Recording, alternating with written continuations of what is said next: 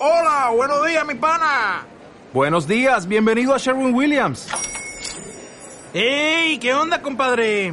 ¿Qué onda? Ya tengo lista la pintura que ordenaste en el ProPlus app. Con más de 6.000 representantes en nuestras tiendas listos para atenderte en tu idioma y beneficios para contratistas que encontrarás en aliadopro.com. En Sherwin Williams somos el aliado del PRO.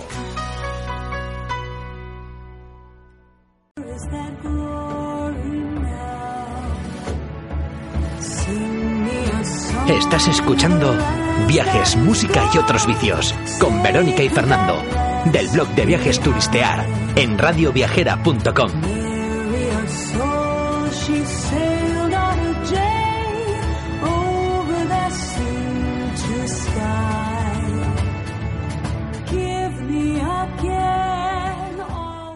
Comenzamos la sección Vamos a la carretera.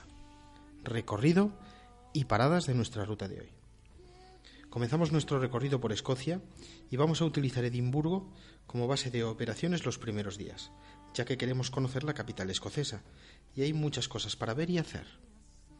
Hablar de Edimburgo nos llevaría más de un programa, así que os contamos nuestros imprescindibles, a ver qué os parecen. En primer lugar, del que os vamos a hablar, como no, es de Edimburgo. Es una ciudad preciosa que debes conocer. Te recibirá con los brazos abiertos. Recorrer la Royal Mile y el castillo te llevará todo un día. Ver el atardecer desde Calton Hill o subir al Arthur Seats son actividades que no te puedes perder. Podrás recibir una masterclass sobre whiskies escoceses o conocer el Edimburgo subterráneo y sus misterios. Si lo visitas en agosto, podrás disfrutar del Festival Fringe, conocido en todo el mundo. En nuestro recorrido no incluimos Glasgow, pero es una ciudad que se merece una visita. Así que si tienes tiempo, añádela a tu ruta. Desde Edimburgo ponemos rumbo a Stirling, haciendo unas cuantas paradas en el camino, especialmente para los fans de Outlander. En este tramo hay varios lugares donde se rodó la serie, como Midhope Castle, que es Lallybrook, el hogar de la familia Fraser, Doune Castle, que es el castillo de Liog. Además, aquí tienes para escuchar las grabaciones hechas por Sam Hugan, el actor que hace de Jamie. Luego está Blackness Castle, una impresionante fortaleza donde se ruedan las escenas de Fort William, el cuartel general de Jack Randall. Luego está Lillinghouse, que es la prisión de Wentworth. Y después de estas paradas por los escenarios de Outlander, nos vamos hasta Falkirk, donde nos subiremos a la rueda de Falkirk, por decirlo de alguna manera. Es un ascensor para barcos. Se creó para que los barcos puedan ir de un canal a otro y entre estos dos canales hay unos 35 metros de altura de diferencia. Sin duda es una obra de ingeniería de lo más curiosa. También en Falkirk se pueden visitar los kelpies, que son dos cabezas gigantes de dos caballos que tienen unos 30 metros de altura. En la mitología escocesa, los kelpies son criaturas acuáticas, pero por lo general se representan como caballos, y es un lugar ideal para ver el atardecer. Sí, sobre todo por cómo se reflejan las luces rojas en los caballos. Es espectacular. En Stirling no te puedes perder su castillo. Es impresionante y tiene varios personajes de época deambulando por ahí. Lo mejor de este castillo es que está mucho menos masificado que el de Edimburgo y lo puedes visitar tranquilamente, disfrutar de las vistas y de este lugar conocido como la puerta de entrada a las Highlands. Recorre el casco viejo a pie y déjate llevar por sus calles centenarias. Eso sí, antes de irte, no dejes de visitar el monumento a William Wallace. El siguiente tramo que hacemos es el de Stirling a Glencoe. Nuestro objetivo era llegar al Stockel Castle para dormir allí. Es ideal para montar la tienda de campaña acompañada de las mejores vistas. En este tramo atraviesas Loch Lomond, un parque natural súper bonito. Puedes hacer una parada en la destilería Glengoyne, que no pertenece a ningún grupo empresarial, y hacen un whisky buenísimo. Por esta ruta también pasamos por un castillo súper chulo que se llama Kilchurn Castle. De Glencoe a Inverness pasamos por un montón de lugares de parada obligatoria, como el viaducto de Glenfinnan, que dicho así no te sonará mucho, pero si te digo que es el viaducto por el que pasa Howard Express, ¿te suena? La destilería de whisky Dalwhinnie también está de camino, por si quieres hacer una paradilla para entrar en calor. Recorre el lagonés un rato o déjalo para el día siguiente y cena en Inverness, en el real, no en el de la serie, claro. Inverness es una ciudad pequeña, pero muy bonita. Está atravesada por el río Ness, que es bastante ancho y caudaloso. Además, está cargadito de salmones. Y es un lugar estupendo para probar los haggis, si todavía no lo has hecho. A Inverness y sus alrededores hay que dedicarles al menos un día y medio.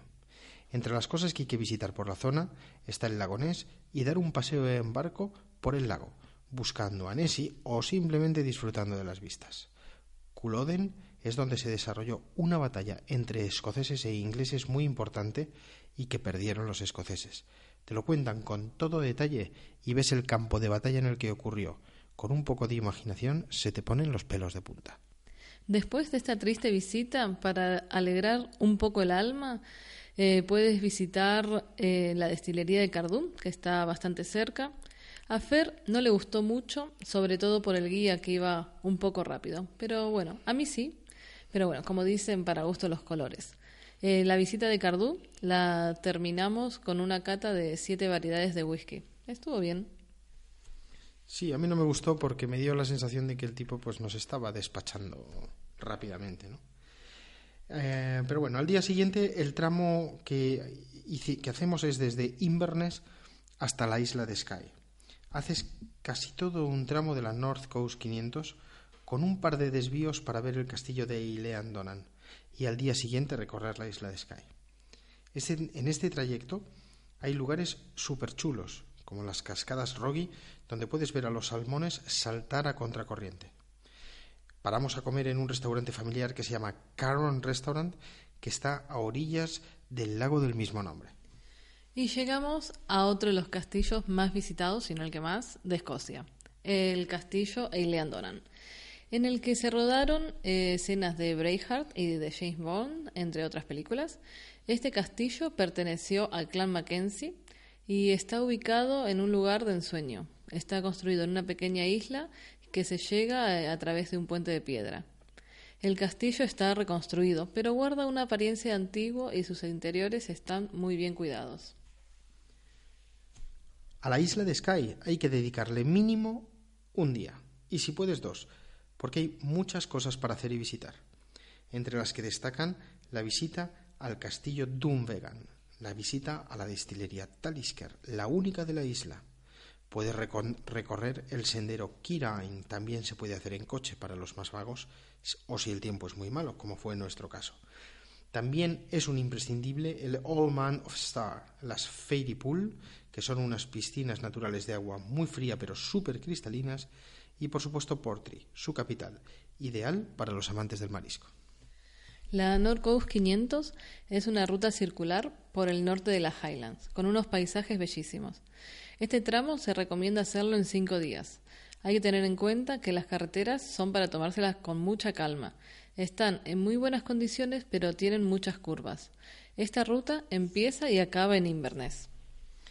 El recorrido ya está a punto de acabar. De Inverness vamos a Aberdeen, recorriendo el Speyside, parando en pueblos y castillos pintorescos. De Aberdeen a Edimburgo.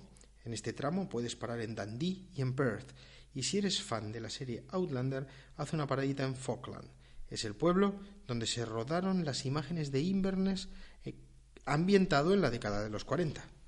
Ahí puedes seguir los pasos de Claire. Y todavía nos queda el sur de Escocia por visitar, pero ya lo dejaremos para otra ocasión. Y como esto es mucha información, hemos creado una sección top 10 para que sepáis qué 10 cosas pensamos que no te puedes perder. Pero antes de continuar con la sección, vamos a escuchar un tema de una banda de Glasgow de los años 90 que me pongo de vez en cuando para subirme el ánimo. Hablamos de Texas y de su archiconocido So Called Friend.